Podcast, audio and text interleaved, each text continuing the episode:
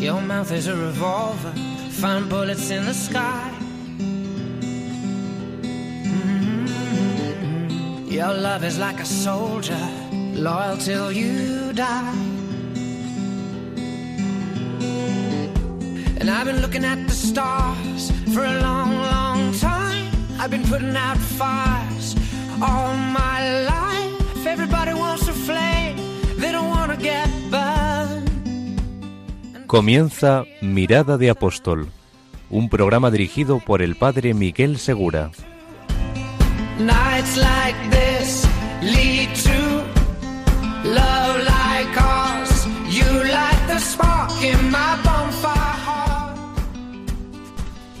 Muy buenas noches y bienvenidos a un nuevo programa de Mirada de Apóstol. Hoy es domingo, como fue domingo el día de la resurrección, como fue domingo también el día de Pentecostés, donde salieron estos cristianos nuevos, recién estrenados por el Espíritu Santo, para convertirles en apóstoles a predicar el amor de Dios en Cristo.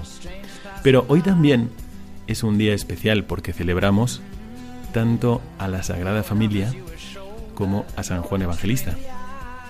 ¿Y qué tienen en común la Sagrada Familia y San Juan Evangelista? Son quizás, bueno, y sin quizás, los que más cerca han estado del corazón de Jesucristo. Durante este tiempo, ya son mm, tres años que llevamos en el programa Mirada de Apóstol, hemos tratado muchos temas para hacer ver que el estado habitual del alma del cristiano es el apostolado.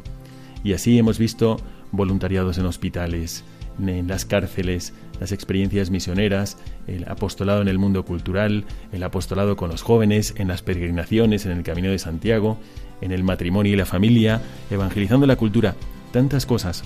Pero también hemos dedicado algunos programas a hablar sobre las actitudes del corazón de un apóstol, de todo apóstol. Hoy, desde el noviciado de los legionarios de Cristo, donde me encuentro con tres novicios, vamos a hablar de la característica fundamental del apóstol, que es conocer, experimentar, saborear el amor del corazón de Jesucristo. Esta es una característica sin la cual uno no puede ser apóstol. Ser apóstol no es estar atareado.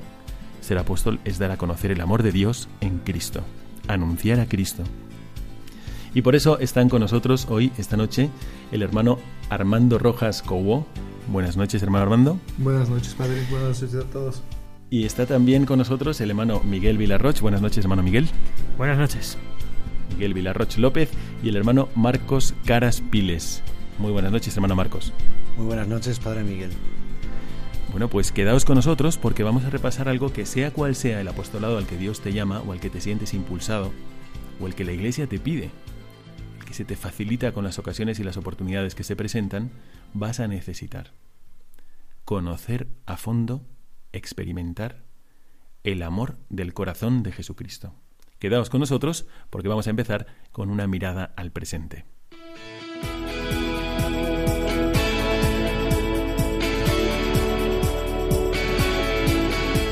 Mirada al presente.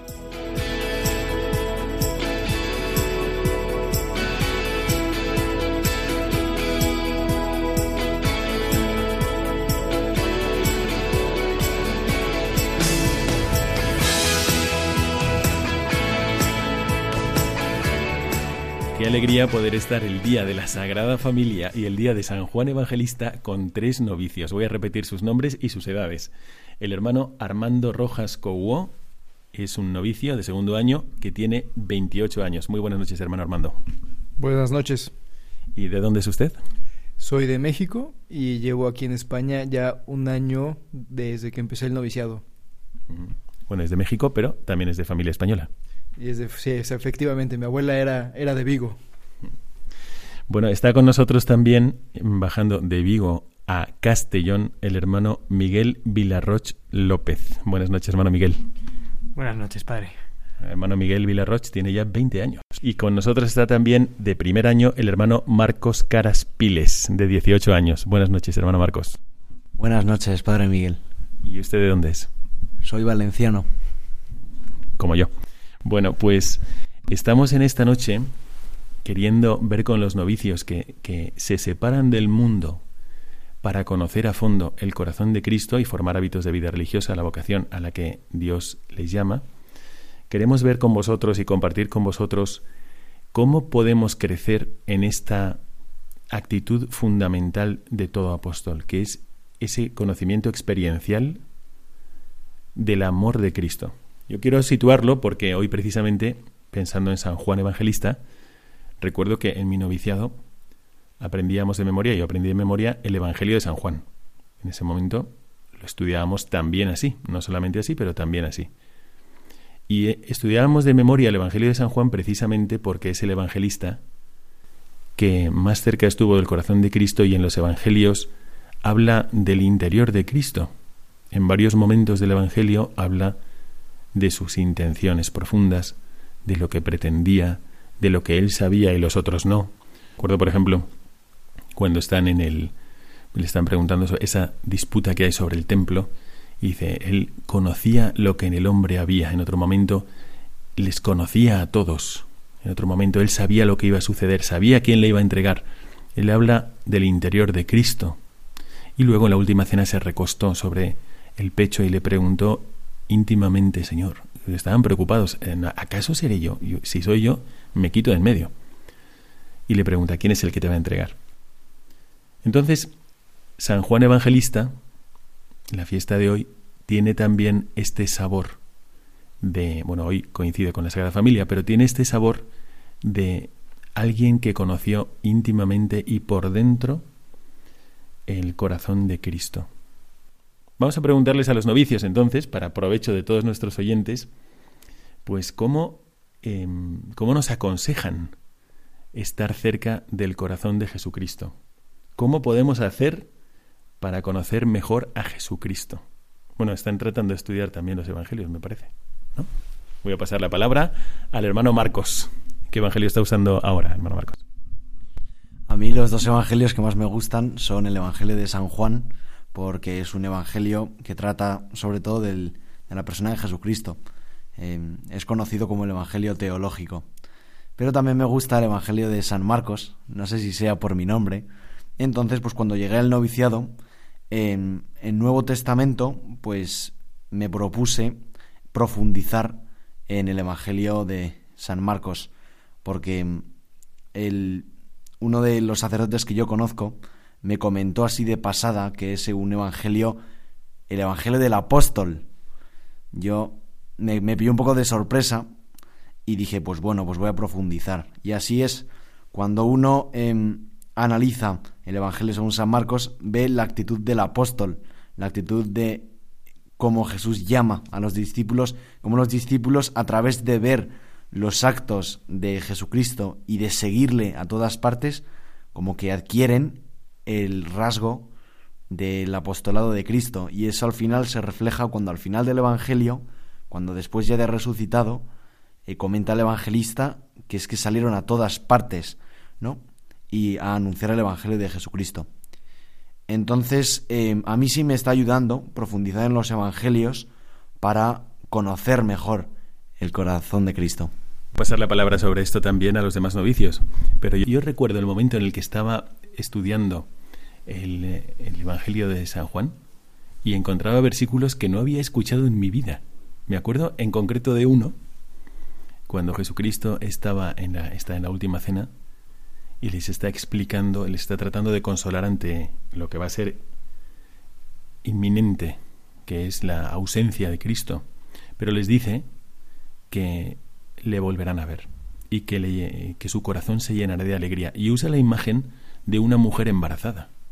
Y yo recuerdo que cuando lo, yo llegué a esa parte dije, nunca Jesucristo tratando de explicar que el sufrimiento de una mujer en el parto y diciendo que aquel día será así, que ya cuando tiene al niño en brazos ya es que se olvida de todo el sufrimiento que ha tenido que pasar, porque su corazón está pleno y está feliz, y así será vuestra alegría, dice Jesucristo.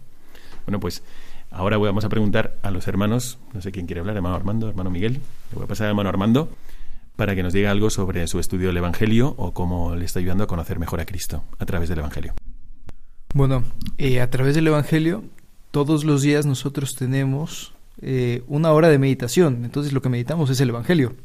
Leemos un pasaje e intentamos profundizar durante una hora en la mañana, como lo hacía Cristo, que se iba en las mañanas a orar o en las noches, eh, y intentar eh, conocer más profundamente eh, sus, sentimientos, lo que veía, lo que sentía, cómo, cómo era la situación en ese momento, mucho más eh, íntimo, mucho más personal. Durante una hora estamos pues dándole vueltas a eso, a esos momentos de la vida de Cristo, ¿no? Bueno, sobre el, el Evangelio, concretamente, lo deberíamos tener todos a mano y si no lo tienes en tu casa, lo tienes también en el móvil.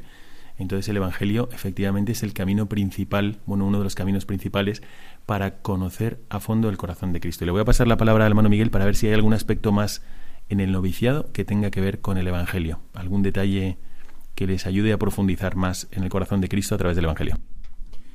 Pues antes de comer todos los días, después de bendecir la mesa, uno de los hermanos lee un pasaje del Evangelio cortito, dos o tres versículos, ni siquiera a veces. Entonces vamos así poco a poco. El año pasado terminamos con el de San Mateo.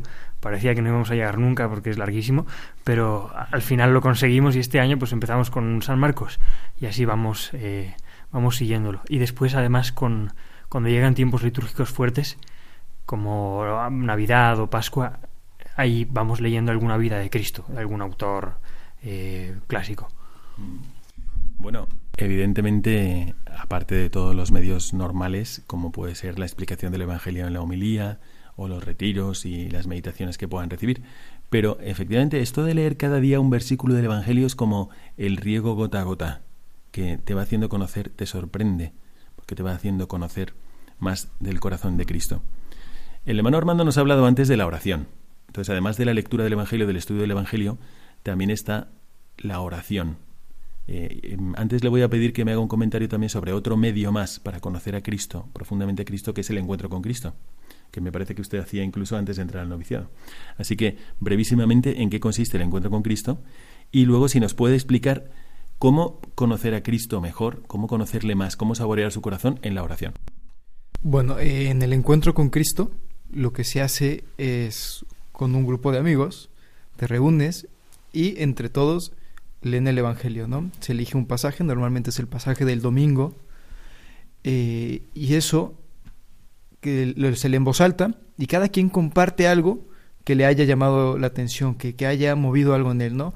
Y de alguna forma cada vas viendo perspectivas diferentes del mismo pasaje. Eso es como, pues es una, una reflexión evangélica entre amigos, ¿no?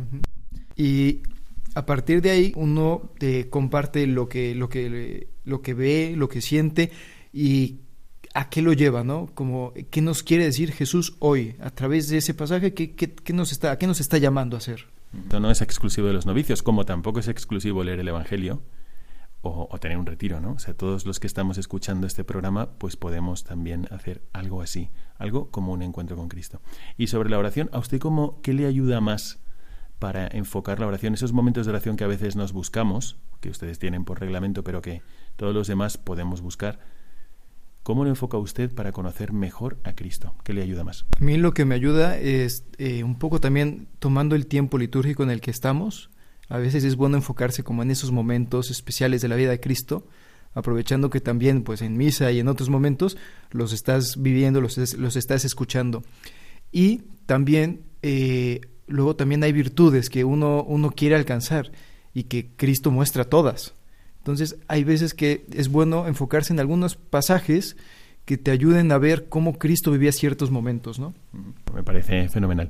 Pero no solamente tienen la oración por la mañana, ha dicho que tienen una hora de oración, pero también tienen otra media hora por la tarde de o 15 minutos de oración vespertina. Le voy a pasar la palabra al hermano Miguel Villarroch para que nos cuente eso, cómo ¿Cómo puedes llegar o cómo hace él para llegar a tocar un poco los deseos de Cristo durante la oración vespertina y en qué consiste? Pues la oración vespertina es una, es una hora que, que se tiene especial en el noviciado y sirve también para, como para conocer mejor el carisma del, del instituto al que, al que estamos entrando y en el que esperamos hacer los votos. Y, y pues dentro de, de, estos textos que vamos leyendo propios, Eh, una, una, parte que ayuda mucho es eh, cuando explica que una de las eh, características fundamentales es el amor a Cristo, una característica fundamental del legionario. Entonces ahí se explica muy bien pues cómo Cristo nos ha amado, que esta es la, como la razón primera, ¿no? Cristo me ha amado primero, pues yo también me entrego totalmente a Él, tiene que ser un amor sin reservas, y, después también amándolo a Él, además tengo que amar a las cosas que Él ama, que son la iglesia, su madre, las almas, mis hermanos. Entonces ahí uno va cogiendo esos textos que hablan de, de este tema y pues los va reflexionando, les va dando vueltas en, la cabeza y, va también profundizando y hablando con ellos, de, ellos, con Cristo.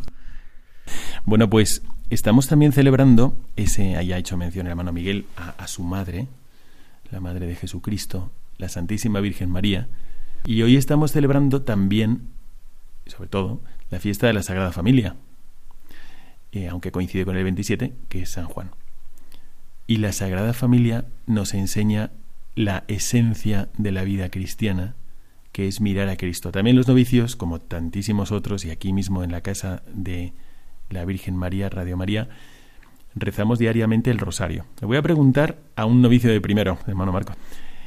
Le vamos a preguntar al hermano Marcos cómo rezar el rosario para conocer más íntimamente al corazón de Jesucristo. Hermano Marcos. Yo a veces lo que hago para conocer mejor el misterio de Cristo es mm, por lo menos meditar un momento antes de rezar el misterio que se está contemplando en ese momento. Por ejemplo, eh, no sé, el nacimiento de Jesús en Belén, de los misterios gozosos. Entonces eh, haces como una mini composición de lugar rápido, te imaginas un poco y después, después de un poco, pues ya rezas. No, pero eso te ayuda a ponerte en situación porque si no es mecánico y rezas una Ave María tras otra, tras otra y eso no te ayuda a conocer a Cristo. Bueno, sobre esto del rosario, ¿alguien quiere comentar algo más? Hermano Miguel. Sí, hay también como una, una manera de rezarlo, que dice algún santo que es bueno, mientras estás rezando las Ave Marías, en vez de meditar el contenido de la Ave María, se puede ir meditando el misterio en el que estás. Entonces, a medida que vas rezando, vas viéndolo, pero con, eh, con la particularidad, digamos, de en lugar de contemplar el misterio solo, verlo desde los ojos de María.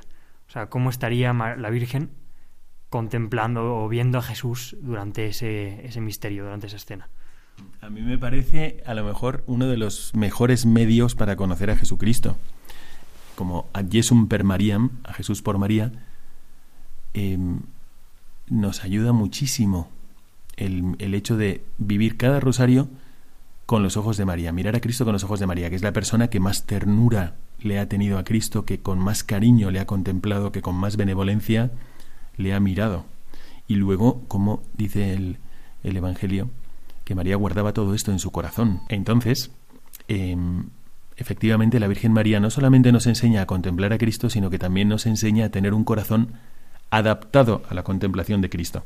Así que el rosario no solamente es como el hecho de meditar y mirar a Jesucristo con los ojos de María, la persona que más con más cariño le ha mirado, con más ternura, con más benevolencia, sino que también es como contagiarse de esa actitud de la Santísima Virgen María que miraba todas estas cosas guardándolas en su corazón, o sea que nos da la capacidad de tener un corazón contemplativo. Le voy a pasar la palabra, el micrófono al hermano Armando para que nos diga si hay alguna cosa más en el noviciado que les ayuden a, conocer mejor a Cristo, a intimar con Cristo. Hermano Armando. Bueno, a ver, en el noviciado tenemos muchas cosas que nos ayudan a esto. Tenemos las clases Nuevo Testamento, Cristología, donde leemos, conocemos la vida de Cristo a través de, de diversos autores. Tenemos momentos de adoración y la misma experiencia del noviciado te ayuda a conocer más, a profundizar más e-, en Cristo, en el amor de Cristo y en lo que Él ama, ¿no? Es todo un, eh, como un rompecabezas que se va armando para, para profundizar en ese amor.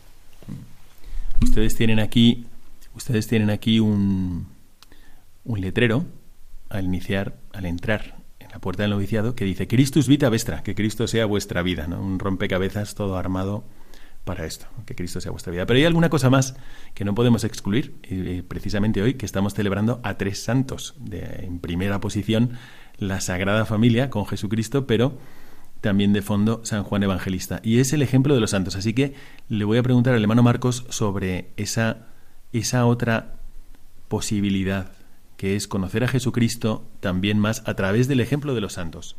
Así es, nosotros en cada año tenemos un reparto de santos, un reparto de patronos, y a cada uno le toca un patrono que es el santo que está destinado a custodiar, a, ayudarte en este año. ¿Y eso cómo lo hacen? Es, un, un, un marcapáginas con, con un santo. A mí, por ejemplo, me ha tocado San Óscar Romero. San Óscar Romero, mártir, arzobispo, y es el, el aspecto que me ha tocado y por el cual quiero que me ayude es el de entregar la vida para construir la obra de Dios. Bueno, ¿y este reparto de patronos cómo lo hacen, hermano Miguel? Pues en la cena de Navidad, terminando o, antes, pues se, se, meten todos en un sobre o en algún lugar y cada uno va sacando uno a, mano a mano alzada, así. Entonces a cada uno pues es, eh, se reza primero al Espíritu Santo para que ilumine la mano de cada uno y boca abajo cada uno va sacando sin ver cuál es el que, el, tiene, el que tiene en la mano. ¿Y a usted cuál le ha tocado este año? A mí es San Timoteo. A mí me ha tocado Santo Tomás de Aquino, que es pensar con claridad y estructura mental y evangelizar a través también del estudio. ¿Y Alemán Armando? Me tocó San José Piñatelli. ¿Y la virtud? La virtud es profundizar el carisma. Bueno, pues esta es otra idea más. También se puede conocer a Cristo estudiando la vida de los santos, que es como un reflejo de cómo actúa Dios para santificarnos a cada uno. Bueno, vamos a terminar esta parte. Esta es como un... Hemos sobrevolado algunas de las actividades que tienen los novicios legionarios para profundizar esta actitud fundamental del apóstol, que es conocer, pero no solamente conocer teóricamente, sino que es saborear, tratar de hacer la misma experiencia que hicieron los primeros apóstoles, convivir con Cristo, estar con Cristo, captar no solamente lo que Cristo dice, sino las intenciones de por qué lo dice. Y esto es algo que tiene que tener todo apóstol en el corazón, para hacer lo mismo que hizo Jesucristo. Bueno, pues no hemos terminado todavía, porque he pedido a cada uno que traiga un párrafo de algún libro espiritual, nos vamos a basar en el magisterio, pero a través de algún libro espiritual que vamos a compartir con vosotros, vamos a sacar algunas ideas para conocer más a fondo el corazón de Cristo. Quedaos con nosotros.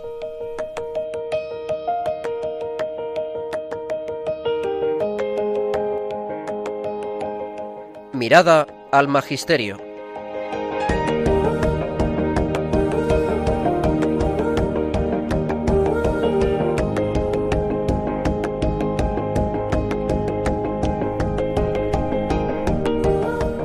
Efectivamente empezamos ahora esta mirada al magisterio y os voy a decir por qué vamos a empezarla hoy como la vamos a comenzar.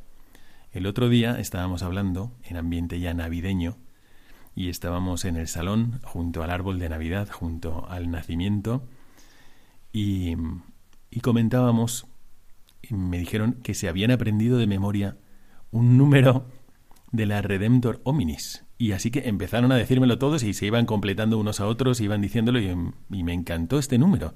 Y de hecho es el motivo por el cual estamos hoy dedicando este programa a la actitud de conocer y amar a Jesucristo, saborear a Jesucristo antes de hacer cualquier apostolado, sino tenerlo como fondo y como base. Así que vamos a pedirle, en este caso al hermano de primero, el hermano Marcos, vamos a pedirle que nos lea este número que el otro día me recitaron todos de memoria, eh, de la Redemptor Hominis, me parece que es el número 10. El número 10. Hermano Marcos, léanoslo, por favor. El hombre no puede vivir sin amor. Él permanece para sí mismo un ser incomprensible. Su vida está privada de sentido si no se le revela el amor, si no se encuentra con el amor, si no lo experimenta y lo hace propio, si no participa en él vivamente.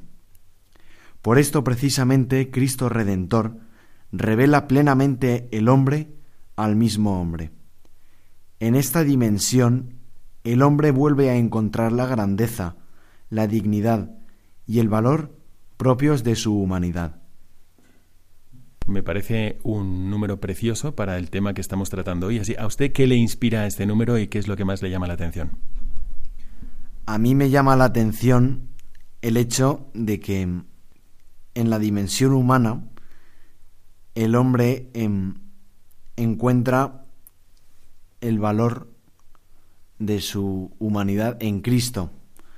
Es muy bonito pensar que Cristo, como se ha dicho, pues, eh, que revela el hombre al mismo hombre. Entonces, em, el hombre como que encuentra, a, veces podemos pensar como que no tenemos una dignidad o que hay personas que no tienen o que no tienen valor o que son inferiores que nosotros, pues no. Para Cristo todo hombre tiene grandeza, dignidad y valor iguales a sus ojos. Armando, ¿a usted qué le llama la atención más de este número? ¿O cuando lo aprendió de memoria, qué le hizo reflexionar? Bueno, a mí lo que más me hizo reflexionar fue, fue el hecho de que a veces intentamos entendernos a nosotros mismos, ¿no? Pero no podemos si no lo hacemos a través de Cristo, a través del amor que se nos revela, que Él nos expone, ¿no?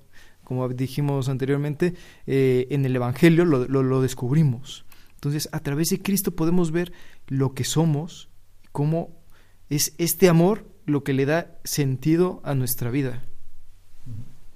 San Juan Pablo II había escrito mucho sobre el amor humano, había escrito sobre el matrimonio también, y, y, esto de comenzar este número diciendo el hombre no puede vivir sin amor, es que el hombre no puede vivir sin amor, no podemos, estamos hechos para amar y ser amados. Y cuando uno conoce a Jesucristo, pues va a conocer el mejor amor posible, no hay nadie que sea capaz de amar como Jesucristo. Cuando encontramos a alguien que nos deslumbra por el amor que nos tiene, pues se empieza a acercar más o menos poco a poco al amor que nos tiene realmente Jesucristo. Y en el cielo es lo que nos va a dejar pues con el alma saciada plenamente y desbordándose, como una catarata que estuviese llenando un pequeño vaso. Está desbordando continuamente porque el amor de Dios es imparable y es infinito y nos daremos cuenta y es lo que nos entristecerá el no haber podido responder con todo nuestro, nuestro amor, aunque sea tan pobre, pero con todo ello, al amor que nos da Dios. Dios tiene la capacidad de amar a cada uno como si fuese el único que existe. O sea, todo el amor de Dios es para cada uno de nosotros, para cada uno de los que estáis escuchando. Y esto nos lo revela en Jesucristo. Esto es algo que tenemos que experimentar todos los cristianos. Bueno, pues vamos a ir a comentar algunos de los de los eh, textos, bueno, de los muchos textos que los novicios leen y estudian. Vamos a comentar alguno que nos habla de esta realidad, pero brevemente porque se nos va acabando el tiempo. Así que le voy a pasar la palabra al hermano Miguel Villarroch, que nos va a hablar de un librito. Bueno, ha seleccionado un párrafo de un librito que se llama Jesús íntimo de el arzobispo Luis María Martínez, arzobispo primado de México y son, tiene libros estupendos. Vamos a ver este de Jesús íntimo. Pues siguiendo también un poco con lo del amor, aquí dice, el amor del corazón de Jesús es un abismo insondable. Dios es amor, dijo San Juan y la beata Ángela de Foliño. Mírame bien, ¿hay algo en mí que no sea amor? Todo en él es amor, pero un amor inagotable, único, eterno. Por la exigua experiencia que tenemos del amor, vislumbramos que es algo generoso, divino, lo que colma nuestras aspiraciones, lo que sella nuestra felicidad. Pero en la tierra el amor se agota, porque en las pobres criaturas no cabe el infinito. Si queremos beber ese licor divino en los corazones humanos, tarde y temprano agotamos lo que de él contienen y nuestra sed nunca se extingue porque lo único que tenemos infinito es nuestra capacidad y nuestros deseos. La única fuente de amor que no se agota nunca es Dios y esa fuente está en el corazón de Jesús. ¿Qué le llama a usted la atención de este párrafo que nos ha leído? Es el libro es precioso y os lo recomiendo a todos, así como otros. Por ejemplo, La vida espiritual de Luis María Martínez es un libro muy bueno y muy sencillo de leer que como que pone los puntos sobre las sillas de la vida espiritual de cada uno. Pero además de esto, bueno, sobre este texto concreto, hermano Miguel, ¿qué le llama a usted más la atención? Pues es que yo tengo una experiencia y es que cuando alguna vez me estuve preguntando pues razones para, para creer en Dios y tal, pues delante de, los, eh, los demás de, de, mi edad, alguna eh, pues estaba reflexionando y dije, mira, o sea, al final yo lo que no puedo decir es que el amor se acabe aquí. O sea, yo digo, el amor no puede terminarse en, en este mundo y cuando nos morimos se acabó. Tiene que ser algo, algo más grande, algo más que, que trascienda, ¿no? Entonces, pues la respuesta a, esto es el cristianismo, es Dios. O sea, Dios es amor, el cristianismo dice que Dios es amor infinito. Y esto es como, pues, reflexionarlo, saborearlo, como poner el caramelo en la boca y darle, sacándole todo el azúcar que tiene. Yo pienso que esta es la experiencia que tenían los apóstoles, la, experiencia primigenia de los apóstoles es esta. Ellos no podían dudar de que Dios, siendo, siendo judíos eh, pues píos, piadosos, unos seguían hasta a Juan Bautista como el judío más entregado de su época y ya precursor de Cristo, pero ellos tenían la certeza de la fidelidad de Dios. Lo que no se imaginaban es que la fidelidad de Dios llegase a querer estar con ellos, comer con ellos, entregarles toda su sangre, reforzarles, incluso aunque le acababan de traicionar. O sea, esto ellos tuvieron una experiencia del amor de Dios que luego lo dicen, lo dicen por todas partes. Si os leéis las primeras, la primera carta del apóstol San Juan, pues vais a encontrar que en realidad él nos define así. Nosotros somos, ¿quiénes somos los cristianos? No, no nos llamaban cristianos en ese momento que Juan escribió. Nos empezaron a llamar cristianos en Éfeso. Pero ¿cómo nos llamaban antes? ¿Cómo nos define el mismo San Juan? Nosotros somos los que hemos conocido el amor de Dios. Efectivamente, o sea, conocer a Cristo es conocer el amor de Dios. Y de la misma forma que a un joven no le deja indiferente que una chica esté, eh, la chica de sus sueños esté completamente enamorada de él y se le nota en todo, eso es lo que le pasa al cristiano.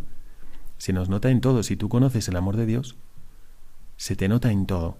Por eso la, característica fundamental del apóstol es conocer el amor de Dios.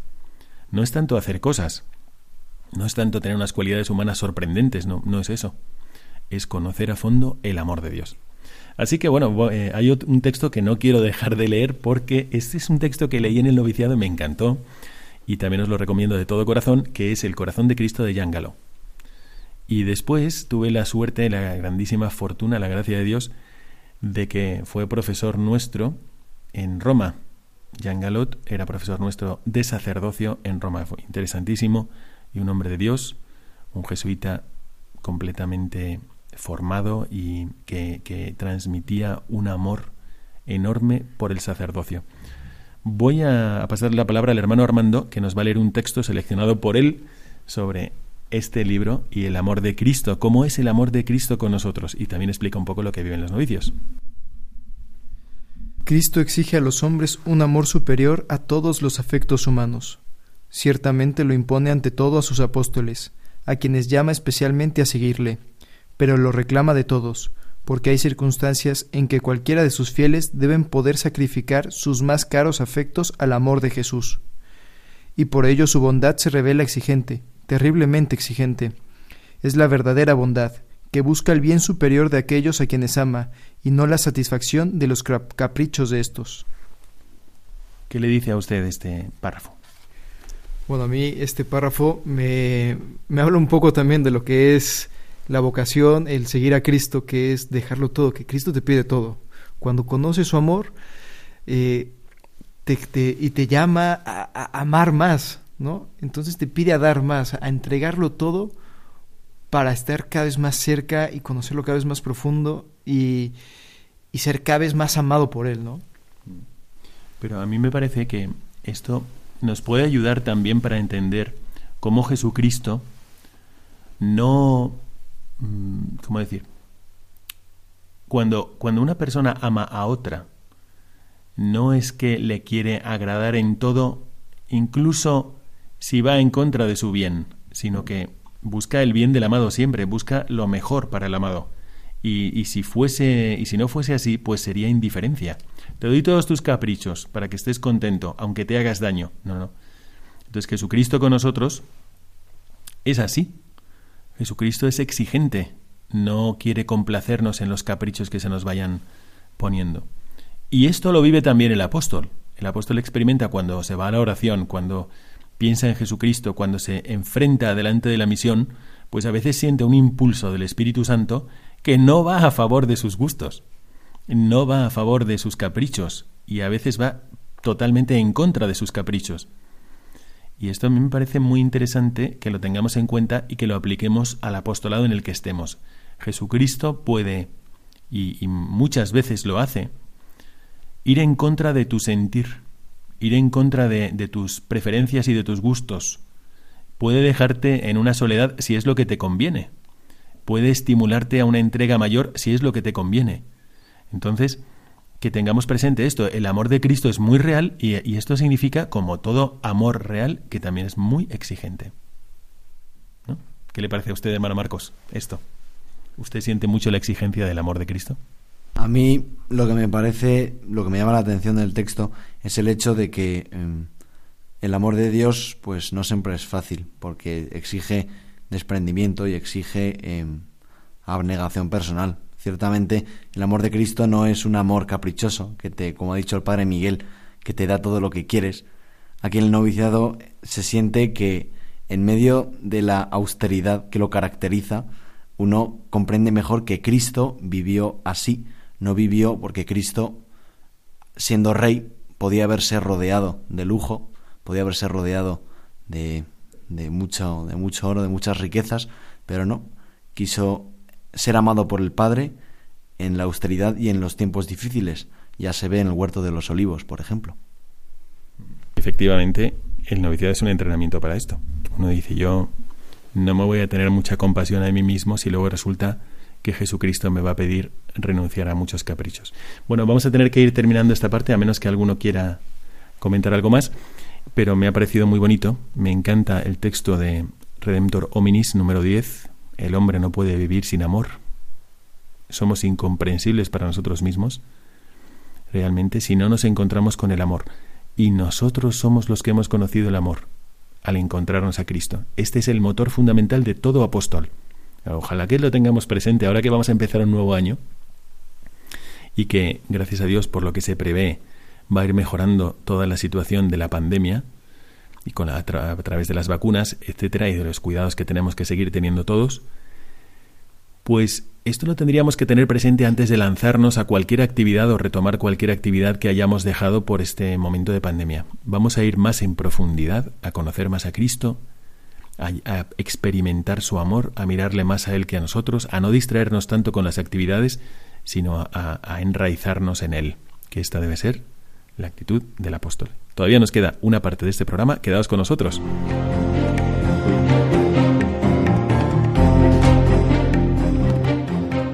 Mirada al futuro.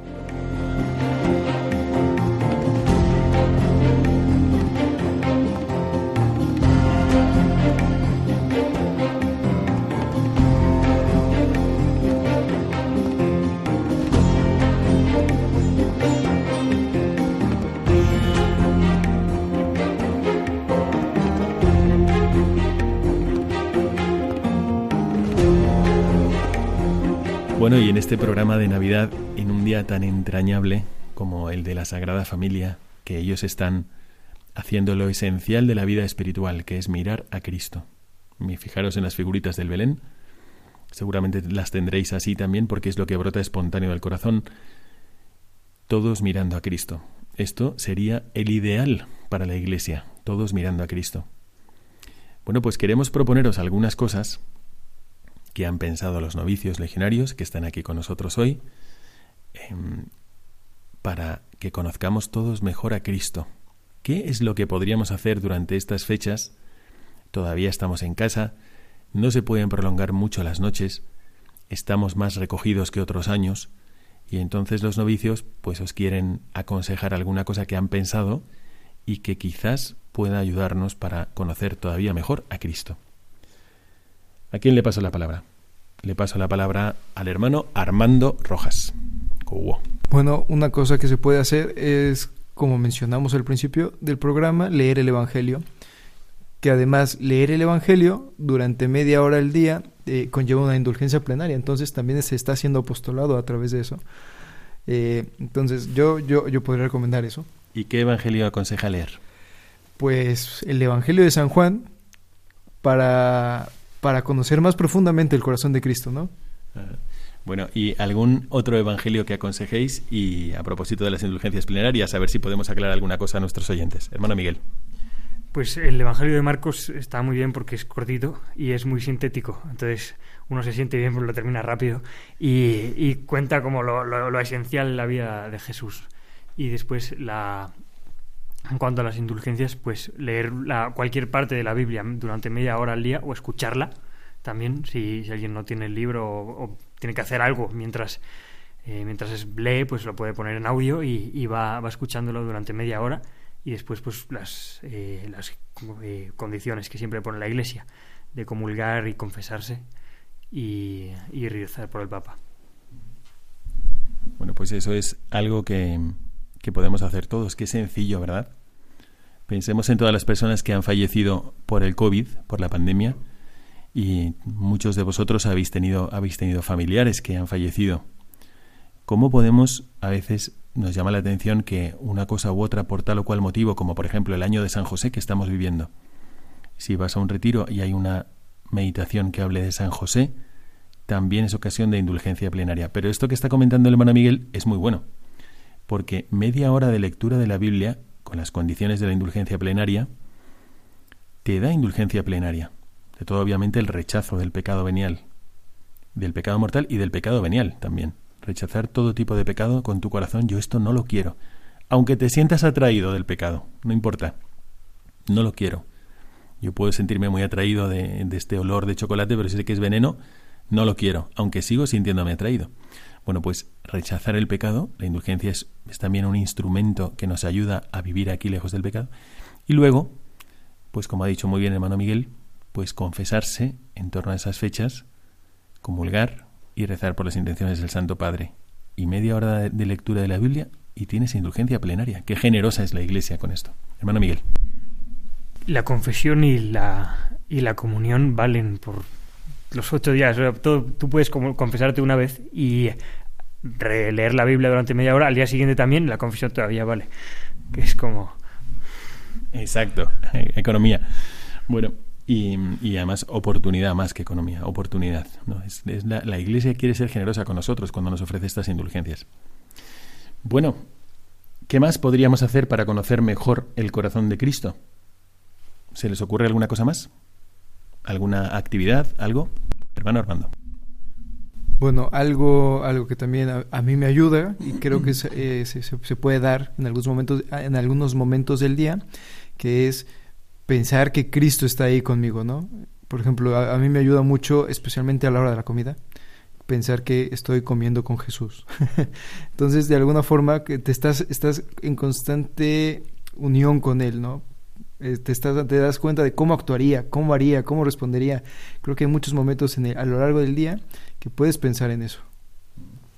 Bueno, me estaba comentando el otro día que estábamos preparando el programa que efectivamente Jesucristo se identifica con cada hombre. ¿No? Entonces, ¿por qué no imaginarte que está si estás con alguien comiendo con alguien, pues por supuesto que puedes imaginarte porque es una realidad que está ahí Cristo contigo. Parece que lo he comentado en algún otro momento en algún otro programa, pero tenía yo un compañero que le llamamos el hermano Caridad, que yo un día le pregunté, oiga, ¿y pero cómo, qué le mueve? ¿Cómo es que vive tan así, tan entregado a los demás? Y me dijo, cada vez que veo a alguien, hago una genuflexión interior, porque pienso que Cristo está en él. Entonces, claro, así me, me encantó, he tratado de hacer lo mismo, pero es esto que nos decía el hermano Armando. Yo estoy comiendo, estoy comiendo con tres novicios, con cinco sacerdotes, con quien sea, con la familia, con mi padre, con mi madre, con mis hijos, con mis nietos, y estoy con Cristo, porque Cristo se identifica con ellos, aunque ellos no lo sepan. Lo que hicisteis a uno de estos, a mí me lo hicisteis. Qué bonito. ¿Y cómo podemos usar cada día para crecer en nuestra relación personal con Jesucristo? ¿Hay alguna cosa más que queramos sugerir? Le voy a pasar la palabra al hermano Marcos. Continuando un poco la línea, que lo que ha dicho el padre Miguel y el hermano Armando, me gustaría además apuntar una cosa rápida, y es que a veces encontrar a Cristo en el hermano pues parece eh, un poco difícil, ¿no? Porque no siempre em, es fácil convivir con las personas porque todos somos humanos, todos tenemos defectos. Entonces, em, yo quiero proponerles eh, hacer el esfuerzo de cuando vean a, a, tu, a nuestro padre, al hermano, a la abuela o a quien sea, a tu primo, a tu amigo, y ves algo que, que te molesta, em, pues pensar que como Cristo perdonó a todos, tú también perdona, porque un rasgo del apóstol también es el saber perdonar. Me parece fenomenal y me parece muy apropiado también para estas fechas. Bueno, yo se nos acaba el tiempo, pero quiero terminar agradeciendo la disponibilidad de los tres novicios que nos han acompañado hoy. Muchísimas gracias al hermano Armando Rojas Coguó. Muchas gracias, hermano Armando. Muchas gracias, hermano Miguel Vilarroch López. Y muchísimas gracias al hermano Marcos Caras Piles. Gracias por haber estado aquí con nosotros. Os pido, aprovecho para pediros a todos los oyentes oraciones por ellos, para que sigan conociendo cada vez más a Cristo, para que sean auténticos apóstoles que transmitan el amor de Dios después de haberlo experimentado ellos mismos en la oración, en la contemplación, en la adoración, en el estudio y también en el trato con sus hermanos. Y desde aquí un servidor, el Padre Miguel Segura, os manda a todos la bendición sacerdotal. Que Dios os bendiga y os haga conocer experiencialmente el amor de Cristo. Hasta pronto. Your mouth is a revolver, find bullets in the sky. Mm-hmm. Your love is like a soldier, loyal till you die. And I've been looking at the stars for a long, long. I've been putting out fires all my life. Everybody wants a flame, they don't want to get burned. Acaban de escuchar el programa Mirada de Apóstol, dirigido por el padre Miguel Segura. Nights like